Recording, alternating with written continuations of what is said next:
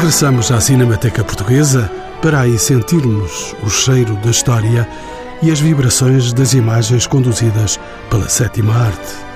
Nesta emissão, vamos saber dos cenários que, na segunda metade do século XIX, propiciavam aos lisboetas modos de entretenimento como os teatros mecânicos e os cosmoramas.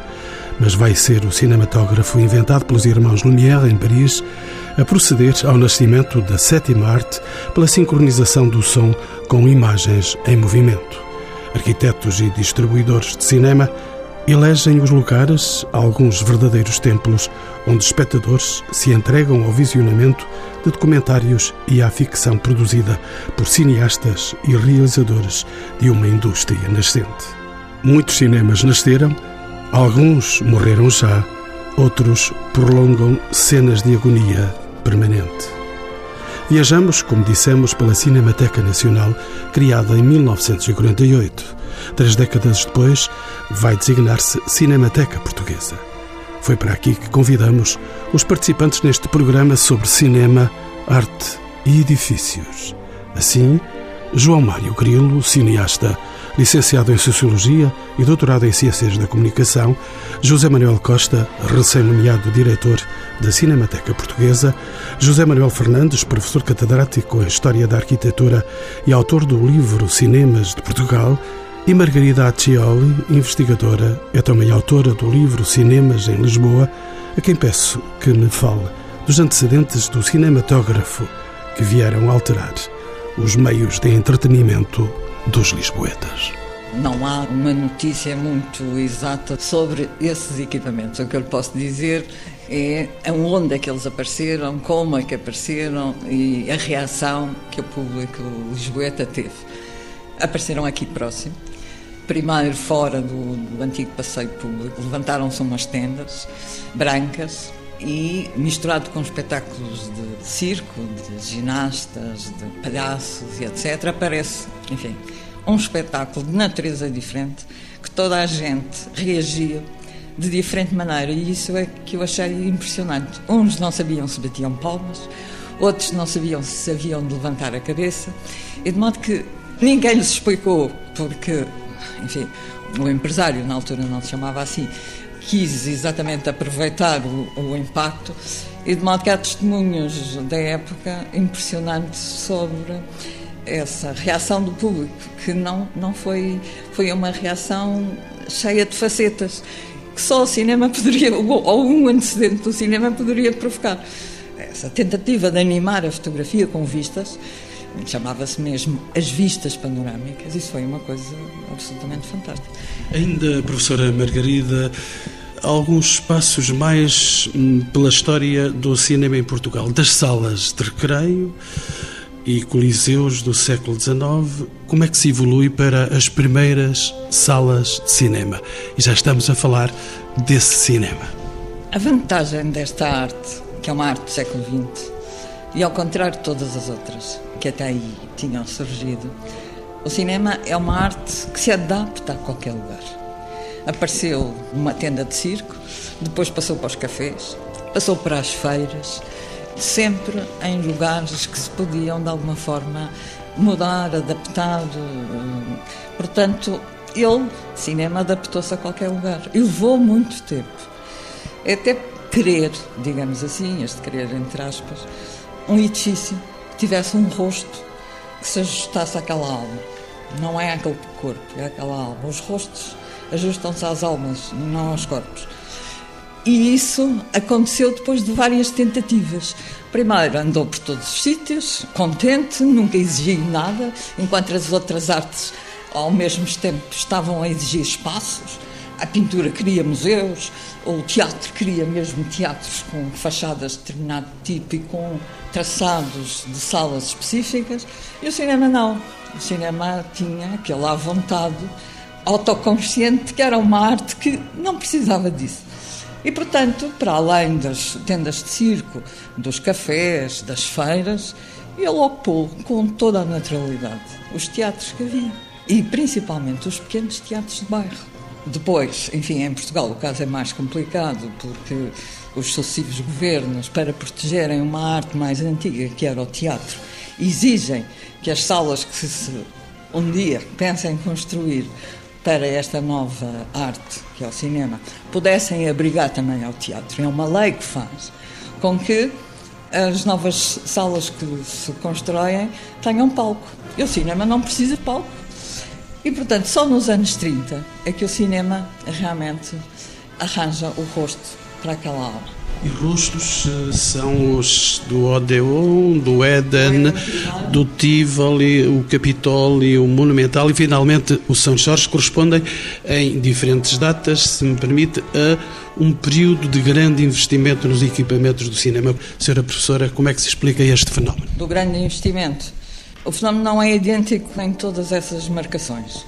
É preciso ver que o Éden, que é o primeiro rosto que o cinema tem, rosto moderno, é interessante que o cinema, quando procura um rosto sob o ponto de vista de fachada, que é mesmo o rosto de fachada, sob o ponto de vista arquitetónico, o cinema hesita entre o templo, que era a simbologia do teatro, e, digamos, a fisionomia dos novos templos, que são as fábricas. E, portanto, o cinema anda uns anos a hesitar entre o templo e a fábrica. E esses exemplos que deu provam como o cinema umas vezes era templo, veja o Tivoli, está mais próximo de um templo do que uma fábrica, mas o Éden está mais próximo de uma fábrica do que de um templo, até que se chega finalmente à fábrica, fábrica assumida como um edifício, fachada lisa, cega, uma sala muito bem concebida, mas isso é porque entra em Portugal uma empresa ligada, evidentemente, à exibição cinematográfica, que arranque, uma empresa inglesa, e que se associa a um empresário, que era um, um pequeno empresário português, e os dois formam uma empresa para, especificamente para isto, para construir um cinema que fosse ou que se tornasse no grande cinema de Lisboa. E por isso andaram por Lisboa inteira à procura do sítio e descobriram na avenida principal um pequeno palacete que estava desocupado. Uh, hoje dir-se-ia de voluto, e se a Câmara soubesse disso, já tinha ido lá triplicar o IMI, que é o que fazem hoje, e compraram, demoliram, na avenida principal, imagino, o palacete até nem tinha muitos anos, e construíram aquele cinema que nós conhecemos hoje, com um plano, um projeto muito mais ambicioso do que aquele que ficou porque o projeto do São Jorge era um projeto do edifício de Gaveto, prolongava-se por esta rua que era para continuar. E, entretanto, a história da Câmara é uma história que explica a cidade e explica a história da cidade.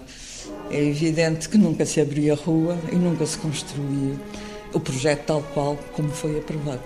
E vamos continuar, com certeza, a ouvir mais histórias do cinema, porque a professora Margarida Accioli é autora do livro Cinemas de Lisboa e também autor de um livro, é o arquiteto José Manuel Fernandes. Ele é autor eh, do livro Cinemas de Portugal, vai um pouco mais longe do que a própria cidade de Lisboa. Arquiteto José Manuel Fernandes, em termos urbanos, de que forma marcam os cinemas o desenvolvimento da cidade de Lisboa? Bem, marcam claramente, definindo até áreas de influência em vários bairros, bairros populares. Depois tem um, cinema que havia quando eu era miúdo ali nos Chapadores, que era o Cine Oriente, como nós dizemos, Cine Oriente, era o Cine Oriente, que ninguém conhece hoje em dia.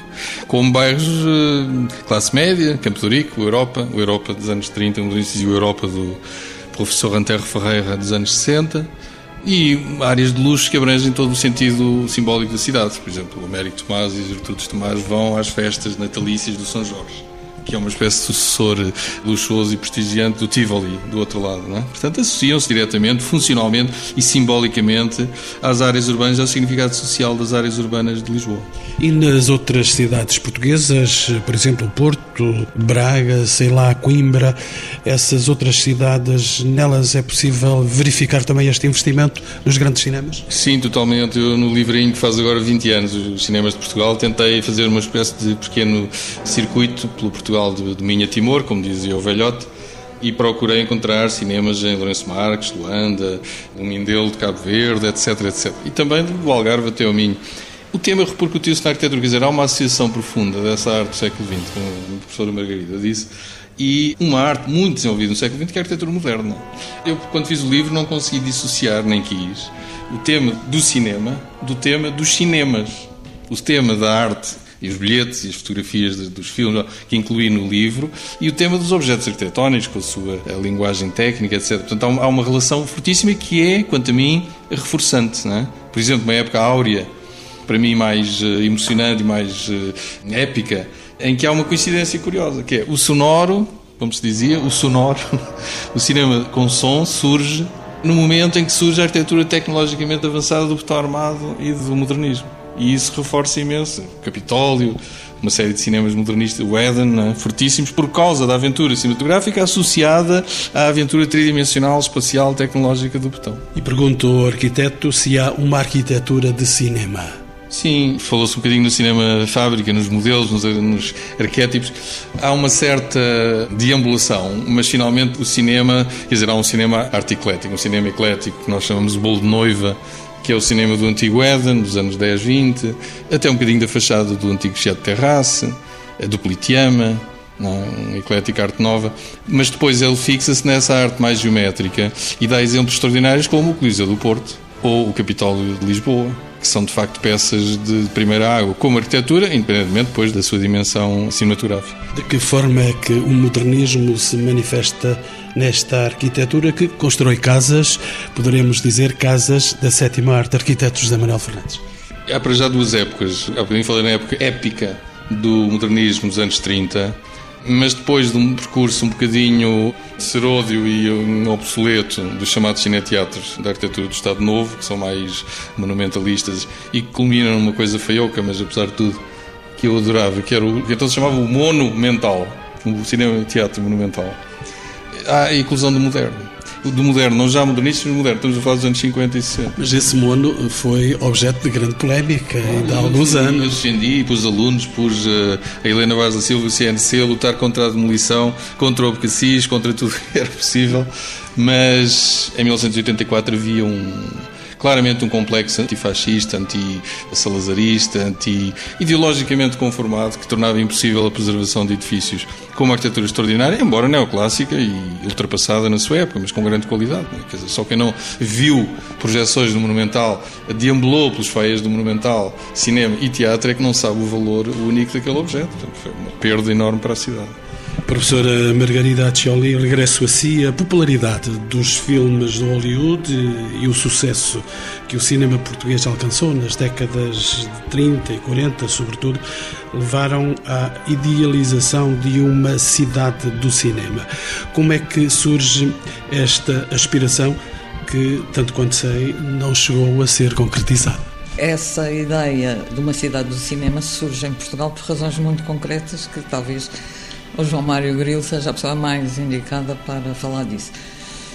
Que é a estranha circunstância ou estranho incidente de o nosso primeiro cineasta, enfim, não direi que foi o primeiro, o Cotinelli já tinha feito o grande filme, mas para rodar um, um dos primeiros filmes sonoros, ele teve que levar toda a equipe num carro para Paris para poder sonorizar o filme. E não, não foi bem em Paris, era nos arredores Paris, que provocou, de facto, uma série de complicações. E quando ele regressa, estou a falar do Leitão de Barros, dá uma série de entrevistas nos jornais e forma-se, por assim dizer, um movimento para ver se se consegue construir eh, em Lisboa uma cidade de cinema que, no fundo, traduzido à nossa dimensão, era um estúdio onde se pudesse, efetivamente, sonorizar os filmes. A partir dessa realidade, que foi um, incidente que obrigou o cineasta a despesas incalculáveis, a ter que sair do país, começa-se a pensar, de facto, em construir um, um grande estúdio. E é aí que aparece, sem ser por encomenda, ninguém lhe encomendou nada. Eu sei através da família, da filha, que infelizmente morreu, que ele estava de férias em Cascais, o arquiteto Cassiano Branco, e viu essa notícia nos jornais, que havia um movimento para se construir na cidade de Lisboa um, um estúdio de gravação, e como estava de férias, faz um projeto idealizando uma cidade do cinema, que evidentemente nunca se construiu, mas o desenho existe, uh, figurou numa exposição, olha aqui, mesmo na, na Sociedade de Belas Artes, mas a ideia da cidade do cinema de idealizar vem desse incidente e depois, claro, concretiza-se no estúdio do Lumiar que toda a gente conheceu, ou grande parte das pessoas conheceram, e que se desbaratou, é o termo. José Manuel Costa, bem-vindo também e de novo aos encontros com o património. A Cinemateca Portuguesa que dirige foi criada em 1948. Chamava-se então Cinemateca Nacional. Há 65 anos temos então esta Cinemateca. Com que finalidade é que surge a Cinemateca? Bom, na altura, como sabe, e até 1980, a Cinemateca foi um departamento, foi um setor, primeiro um setor do Estado, componente dos serviços de propaganda, portanto, da comunicação social e propaganda, e existiu no Palácio Foz, justamente dirigida por Manuel Faz Ribeiro, mas sempre dentro de outro contexto. Félix Ribeiro começou a colecionar coisas de cinema muito cedo, praticamente desde os anos 30, e uh, apesar de ser referida na lei de 48, a Cinemateca começou a ser implantada, todas as suas estruturas foram implantadas progressivamente nos anos 50. Portanto, é nos anos 50 que surgem os primeiros depósitos de filmes, ali nas traseiras do Palácio Foz. É nos anos 50 que abre a sala de cinema no sítio onde tinha havido uma sala de cinema anterior, não é? Portanto, aquele canto ali tinha já tido, aliás, duas salas de cinema, o Central e o Salão Foz, e começaram as sessões da Cinemateca nessa altura. E desde essa altura os objetivos estavam todos lá, portanto, conservar o património do cinema e exibir filmes com alguma regularidade e exemplos da história do cinema. Portanto, foi isso que ele fez a partir de 56, mais ou menos.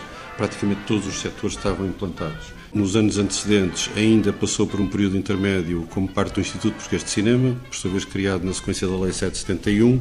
Portanto, quando o Instituto Português de Cinema, antes do 25 de Abril, aliás, se implanta em São Pedro de Alcântara, a Cinemateca passa a ser um departamento do Instituto Português de Cinema e depois em 1980 finalmente ganha a sua autonomia e é nesse momento que é adquirido pelo Estado este palacete e construído a sala de cinema aqui ao lado, aqui atrás, onde passamos a ter então sessões finalmente cotidianas. E hoje, José Manuel eh, Costa, além de uma programação diversificada, quais são os objetivos da Cinemateca? Sei que está a ser vítima da situação de crise que o país vive.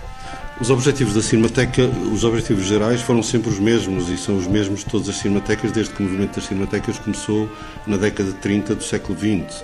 Portanto, conservar a memória do cinema e eh, conservar a memória do cinema significa conservar objetos, primeiramente os filmes, fazê-los durar no tempo, conservar todos os objetos que tenham a ver com essa história, portanto, que ajudem a compreender o contexto em que os filmes surgiram, portanto, toda a documentação, toda a maquinaria, tudo aquilo que rodeou a existência do objeto de filme propriamente dito e regularmente exibir, como qualquer museu faz com as suas exposições permanentes ou temporárias, exibir filmes que permitam a que o público de hoje vá conhecendo e cada nova geração vá redescobrindo o que foi a história do cinema. João Mário Grilo, cineasta, bem-vindo também aos encontros com o património.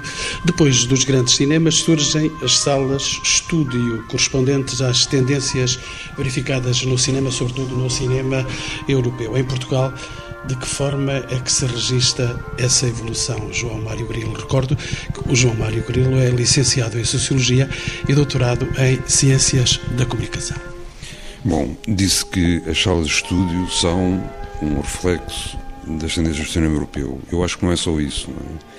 Eu acho que há uma transformação radical que eu diria situaria uma transformação pós-moderna, diria, que passa da perspectiva do metro cúbico para a perspectiva do metro quadrado. É? E, portanto, o que é que isso significa? Significa que a verticalidade do cinema deixa de existir. É? Portanto, as salas, e aliás, nós hoje identificamos a maior parte do que vemos, é determinado pela horizontal. É? uma espécie de horizontalidade das formas. Hoje em dia, aliás, é muito complicado para um cineasta poder filmar com as janelas com que se filmava 30, 40, 50 anos atrás, que eram janelas quase quadradas, portanto, em que havia tanto de largura como de altura. Portanto, a altura tinha um enorme, uma enorme importância na escala do cinema, na relação que o cinema estabelecia com as pessoas. Podemos dar um exemplo uh, muito rápido, não é? Na passagem, por exemplo, da pintura parietal, de pintura feita em parede, em uma determinada escala, para a pintura de cavalete. É? Portanto, há de facto aqui uma mudança nos modos de ver que é induzida, na minha perspectiva, por outros processos civilizacionais pressionados pela economia e, em particular, pelo capitalismo. Portanto, neste sentido, não há nada no cinema que obrigue à transformação das grandes salas nas salas de estúdio. O que há é uma pressão imobiliária determinada pela ditadura do metro quadrado que faz com que os cinemas encolham em altura. Portanto, quer dizer, hoje em dia, nós, no espaço de um cinema antigo, uma grande sala de cinema, temos que criar quatro ou cinco andares. É? Portanto, isso, evidentemente, determina, tem uma série de implicações. Eu diria que, para inverter os termos da sua própria pergunta, eh, eu diria que é mesmo o contrário. Dizer, eu acho que o cinema é pressionado a ser de uma determinada maneira porque a economia está desenhada de uma determinada forma. E é muito complicado para um filme poder responder à linha, ou digamos, à cadeia de valor, vamos dizer assim, que está relacionada com a questão metro cúbico, metro quadrado. José Manuel Fernandes, ia dizer? É, motivado pelo que disse o, o nosso realizador de cinema, que há dias viu o projeto que estava para aprovação na Câmara e no, na DGPC para um, destruição total interior do antigo cinema Odeon. E o que o promotor pretendia fazer era um centro comercial de cinco andares em que o piso quinto final tinha o, o, remate superior do palco como leitmotiv. Portanto, isso é totalmente de acordo com o que disse. Eu só queria destacar meia dúzia de estrelas dos cinemas. Estrelas dos cinemas. Não atrizes, não atores, mas edifícios. Porque em Portugal, nos últimos 100 anos, exatamente 100 anos, fizeram-se salas extraordinárias, tivemos arquitetos extraordinários. Portanto, muito rapidamente. A Voz do Operário. O Salão de Festas da Voz do Operário é uma manifestação de cinema e teatro, arquitetura do ferro, de 1914, portanto aí estão exatamente, quando começa a despontar a verdadeira arquitetura de cinema. Norte Júnior, um grande arquiteto português quase desconhecido.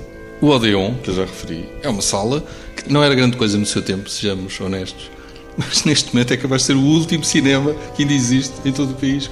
Outra muito desconhecida e completamente perdida, o Jardim Cinema. O Jardim Cinema era o tipo de cinema modernista. Era uma grande garagem e um salão de festas extraordinário, tridimensional, com plataformas, estruturas. Era um cinema ao ar livre e cinema fechado. Outro, do maior arquiteto português, projetista de cinemas, do Raul Rodrigues Lima, o Cinearte, atual sala de teatro. É um edifício notabilíssimo, como aproveita o espaço em Sincero Urbano, e ele é também o autor do tal Monumental, que era um edifício aparentemente indestrutível para durar mil anos, salvo seja. Depois temos o, não podemos esquecer que de 51, como Monumental, é o Restauração. O Restauração de Luanda é o melhor cinema de Luanda e o melhor cinema do Império Português da época, que hoje é a Assembleia Nacional da República Popular de Angola, dos arquitetos Castilho. E depois, só para terminar, um arquiteto que foi meu professor de materiais e tecnologias, Antero Ferreira, ainda é vivo, fez duas salas. É interessante porque tem a ver com a ideia do horizontal. Quando as salas deixam de ter balcões e passam a ter um único anfiteatro, que é o Europa e o Lido. O Europa e o Lido são duas salas de cinema extraordinárias, de um desenho emérito, uma qualidade de execução, madeiras aparências, onde eu vi o Playtime, a Revolta na Bounty, todo esse mundo e, portanto, o Antero Ferreira, infelizmente, vê destruídas, nos últimos cinco anos, essas duas obras notáveis. João Mário Grilo ia também a dizer... Eu não tinha acabado o meu raciocínio e queria só acrescentar que, portanto, a crise do metro cúbico não é, implica uma redução do ecrã.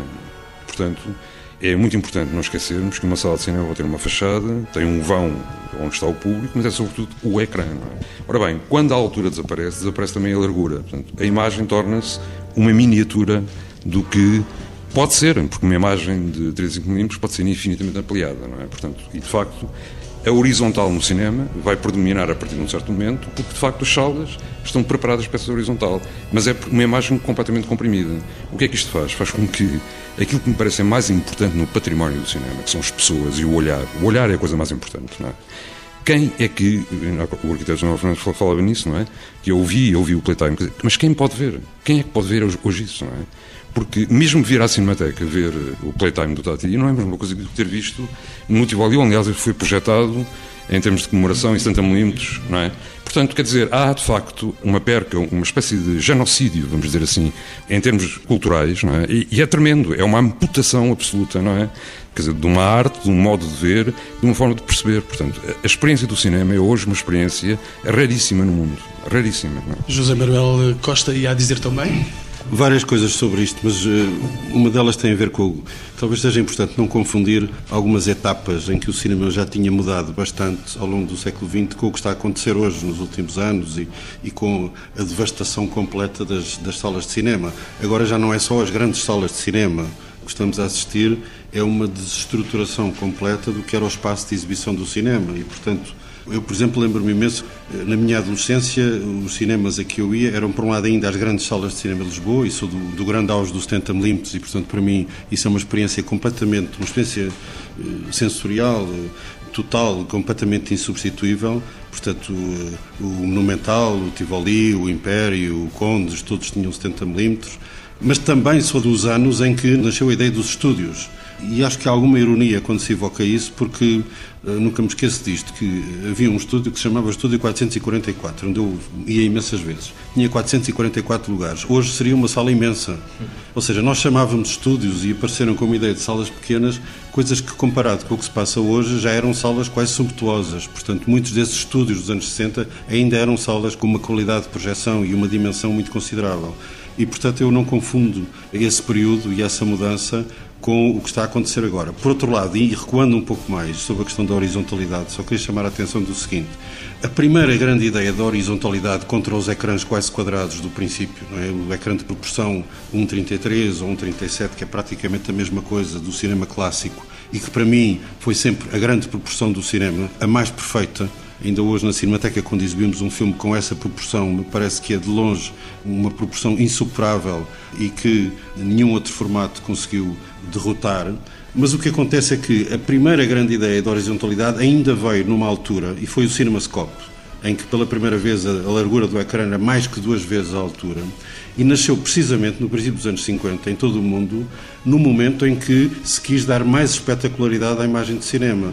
Ou seja, uma das coisas que a mim me impressiona muito é quando vejo fotografias das grandes salas, grandes palácios do cinema que existiram em todo o mundo, na Europa em especial, desde os anos 10 dos anos 20, e quando vemos as fotografias da frente do cinema, o tamanho do ecrã não era assim tão grande, ou seja, não havia comparação. Aquele ecrã era certamente sentido como uma imagem grande, porque não havia comparação. Nos anos 50 foi preciso aumentar, e o primeiro exemplo do aumento foi precisamente através do scope e aumentou espetacularmente em, em, largura, mas nessa altura isso não correspondeu a uma diminuição da dimensão global, foi até um aumento da espetacularidade e nasceu por uma razão muito concreta, que era a competição com a televisão. Era a primeira vez que o cinema estava a competir com a televisão. Penso mesmo, não tenho testemunhos sobre isto, mas penso mesmo que é provável que o termo grande ecrã, hoje muito habitual, tenha nascido só no dia em que foi preciso comparar com o pequeno ecrã da televisão e que até aí ninguém tinha dito que o cinema era o grande ecrã, era, porque o ecrã era grande naturalmente. Professora Margarida Accioli. Só duas coisas. Extraordinário o que disse, porque, por exemplo, quando um cinema de bairro, como o Cinema Roma, se inaugurou, os anúncios que apareceram nos jornais eram da ordem não só da sala, que não, enfim, já era muito simples e, e bastante racional, mas era, de facto, uh, o cinema inaugura-se com cinemascope. E isso, num cinema de bairro, ligar a inauguração ao fenómeno do, do, ecrã, mostra como na altura isso tinha importância e não era apenas no Monumental ou no Império onde isso acontecia, também nos filmes de bairro. Mas eu gostava de voltar atrás porque o João Mário Grilo referiu um, enfim, um pormenor que, na minha opinião, não é um pormenor, é a grande explicação. E não é só a grande explicação para o cinema ou para as salas de cinema, é a grande explicação para o século XX. O que o João Mário Grilo acabou de dizer é que, efetivamente, eu traduzindo, o pé direito das salas baixa. Agora, e eu concordo com isto. O pé direito da, da sala baixa, os ecrãs diminuem, o público respira pior, mexe-se menos, fica. Mas atenção, o mesmo acontece nas casas. Eu, neste momento, estou a fazer um livro sobre a casa, que é o outro lado do, do cinema, e, portanto, o responsável por isto não é o empresário nem o capitalista. Ele também é responsável. Mas o responsável por isso são os arquitetos modernos, são os modernistas. José Manuel Fernandes, arquiteto. Sem querer, eh, sem querer concordar com o que diz a professora Margarida, enfim, os arquitetos Não também pode, são, mas- também mas são não responsáveis, pode, não é? convém, Fazem- mas é. Não, não, não são, não. Eu acho que não, os arquitetos não definem os programas, os arquitetos inventam espaço para eh, responder a programas. Servem, por exemplo, como o Le Corbusier, que tornando as paredes menos espessas, que é o que dá o conforto à casa e a iluminação, que as casas se tornavam mais democráticas. O modernismo está por todo por estudar. Todo. E o contributo negativo que trouxe é impressionante. Durante anos, no século XX, não se fez mais nada, nomeadamente a própria classe, do que cantar loas, loas, loas ao- aos arquitetos modernistas ou modernismo. Ninguém viu as consequências. Ouviram, mas só olharam de fora. Viram que, efetivamente, as fachadas dos cinemas se tornaram mais simples e racionais, que as casas se tornaram com fachadas irracionais e todas iguais, e eu às vezes até, agora que ando a entrar em todas elas, fico sem saber se é uma casa ou se é uma fábrica, mas é efetivamente uma casa, mas isto que o João Mário aponta que acontece no cinema é verdade, e é a razão fundamental da história da arquitetura do século XX. Destruir-se tudo, porque o cinema, edifício, é a casa do cinema. E há outra casa que nós temos, nós temos a nossa. É por isso que eu, depois de ter feito um livro sobre os cinemas, estou a fazer um livro sobre a história da casa. Senhor arquiteto José Manuel Fernandes. Queria- Estão a entrar em casa. Não, com certeza, mas eh, to- todos nós temos as nossas eh, opiniões e é legítimo que tenhamos. Mas eu queria, eh, contrapondo um pouco ao que diz a professora Margarida, elogiar o valor e o trabalho de alguns arquitetos, nomeadamente portugueses, nomeadamente em, em salas de cinema, que eles criaram situações espaciais de grande pé direito, repito, de grande pé direito, e com um ambiente espacial extraordinário. Eu penso que todos terão descido e subido as escadas do Cine Teatro Éden aquele fluido, aquele fluxo extraordinário, não é? De- as pessoas desciam por duas escadarias convergentes, parece que iam chocar e de repente aquilo virava novamente para baixo. Ou então, infelizmente, o Éden desapareceu. Mas temos o Coliseu do Porto e viva o Porto nesse aspecto. Já há pouco referiu o Antero Ferreira. Mas eu reafirmo o Raul Rodrigues Lima. O cinearte é uma obra-prima de desenho e de saber construir o vertical num espaço que é em pena de Rocha Condóbilos. O monumental, já agora duas medidas para tiro-lhe as medidas, ou dou-lhe as medidas, para consubstanciar o que dizia há pouco. A tela do Monumental, que era a maior, penso eu, do país, tinha 21 metros de lado. E, portanto, teria 12, aproximadamente 12, entre 10 e 12 de altura, que são 4 pisos, ou 5 pisos de habitação, dentro do pé direito moderno consagrado. João Mário Grilo. Eu reforço essa questão, quer dizer, e acho que há pouco o Zé Manel eh, falou nisso e disse que a imagem do cinema se tinha horizontalizado fora do contexto que eu referi. Ninguém diz o contrário, não é? Para já, essa imagem horizontal é uma imagem excepcional. Ela não faz, como ele próprio colocou muito bem, há uma tentativa de responder a outras linguagens, outras formas de representação.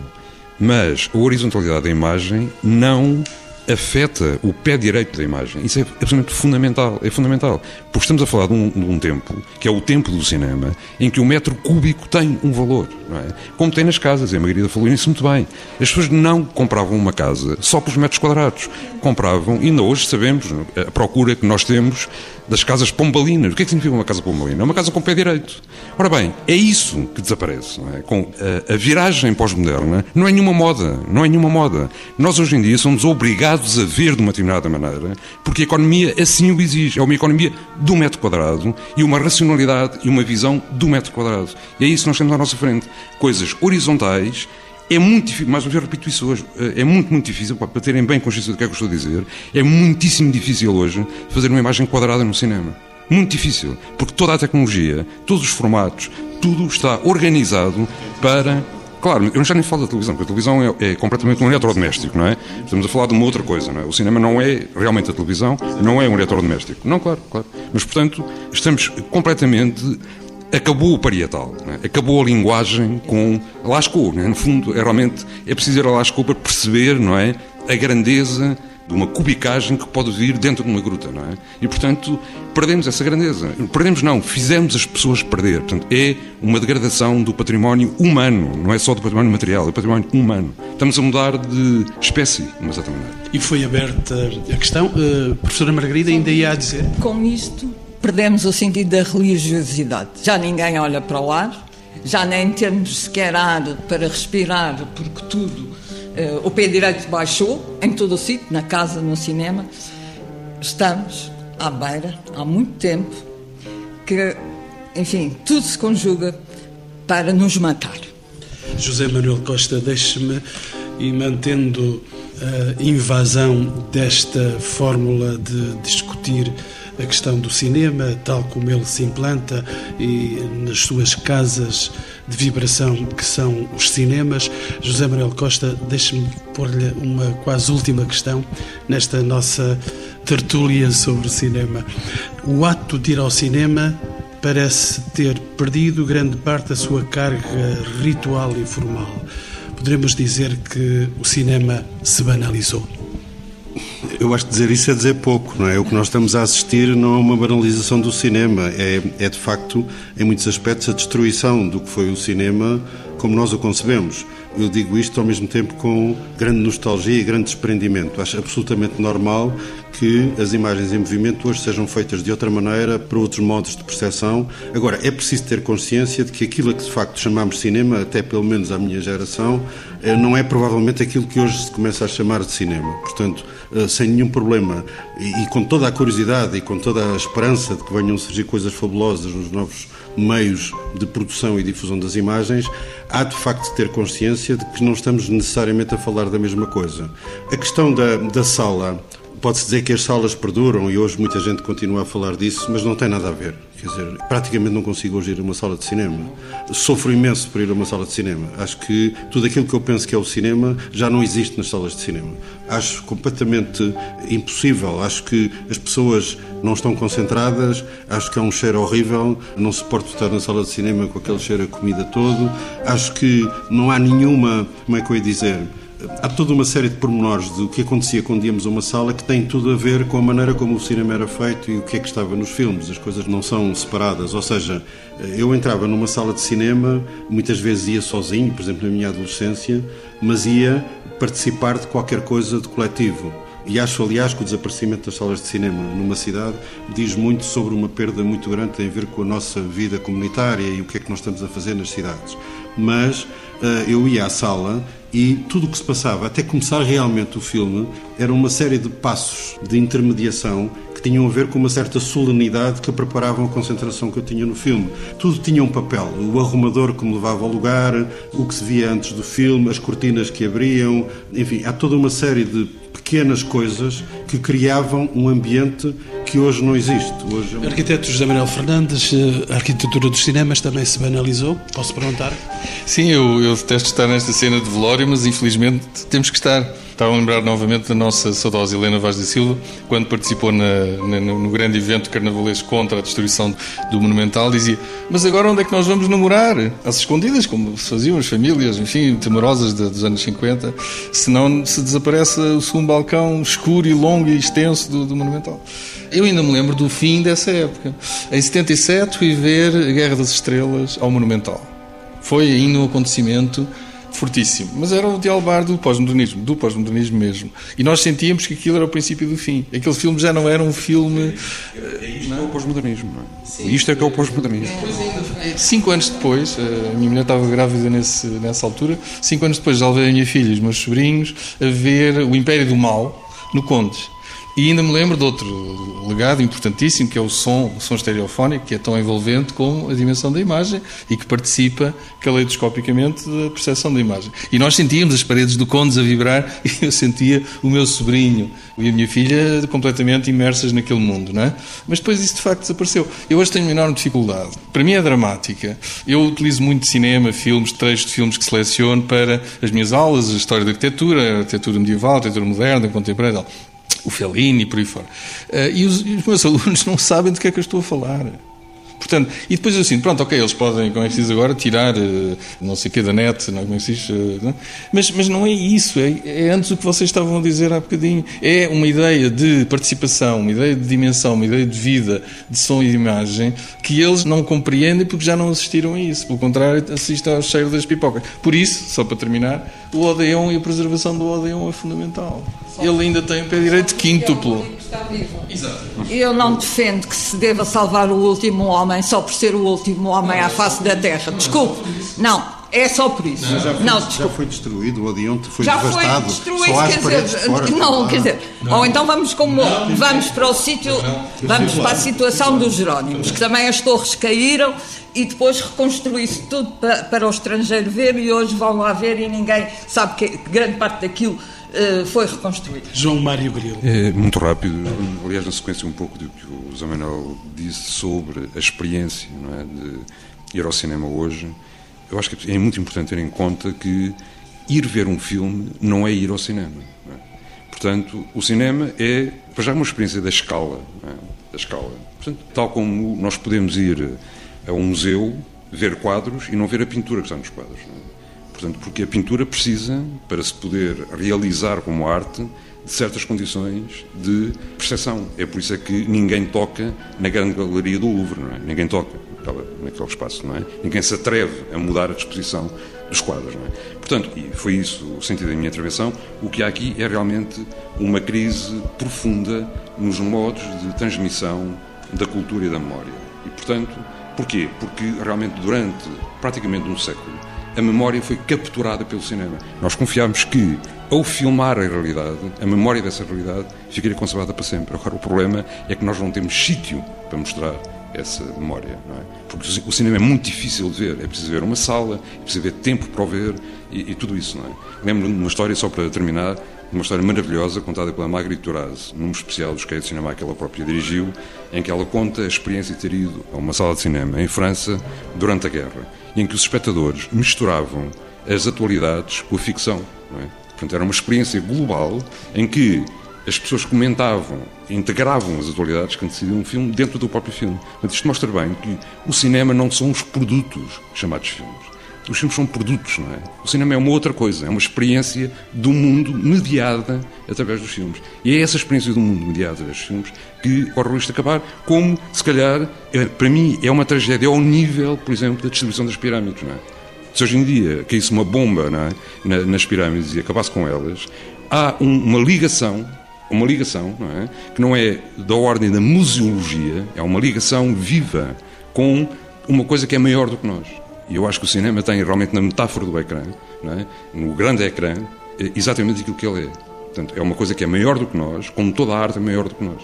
E, portanto, ao cortarmos com essa memória, estamos a cortar não só com uma experiência da vida que nós não tivemos, é? nós não tivemos aquela experiência, mas estamos também a cortar com a possibilidade dessa experiência poder ser vivida por outros, isto é, aqueles que nos vão sobreviver. A nossa responsabilidade a este nível é brutal e é só nossa. Nós é que estamos no tempo da responsabilidade. Não vão ser os outros, não é? Os meus filhos já me podem acusar em mim de eu não ter cuidado, de eles poderem ver os filmes que eu vi. Como o meu avô, por exemplo, falava do Tom Mix, não é? E eu pude ver, 10 ou 15 anos depois, o Tom Mix que ele viu. Isso já não vai ser possível para os meus filhos. Poderão ver o Tom Mix, mas já não vão ver o Tom Mix que eu vi.